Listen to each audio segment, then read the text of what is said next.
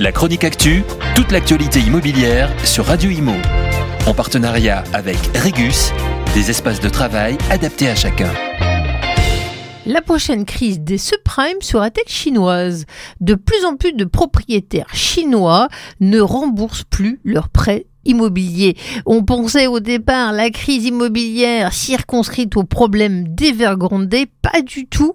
Euh, la crise touche désormais 114 villes, 323 projets immobiliers. Le boycott des emprunts est devenu un levier de lutte pour les propriétaires insatisfaits de voir la construction de leurs biens interrompus.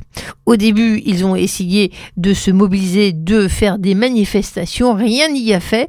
Alors l'idée leur est venue d'utiliser le levier financier, il a un impact direct sur les banques et le pouvoir se met à trembler. Euh, les projets à l'arrêt se comptent par milliers euh, et c'est un levier particulièrement efficace. Le mouvement s'est propagé dans tout le pays. D'après les banques chinoises, 2,1 milliards de yuan de prêts sont concernés. La crise a-t-elle de quoi mettre en danger le système financier chinois?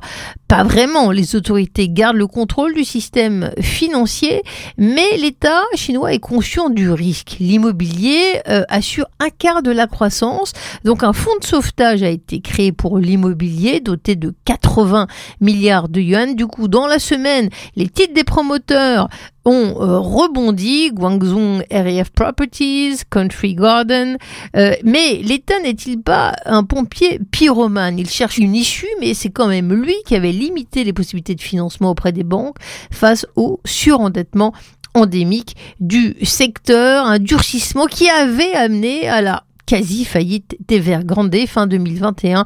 Ce promoteur immobilier Evergrande euh, ne pouvait plus honorer les échéances de sa dette apprécié à 280 milliards euh, d'euros, d'où des centaines de projets à l'arrêt.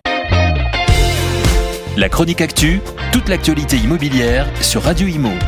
En partenariat avec Regus, des espaces de travail adaptés à chacun.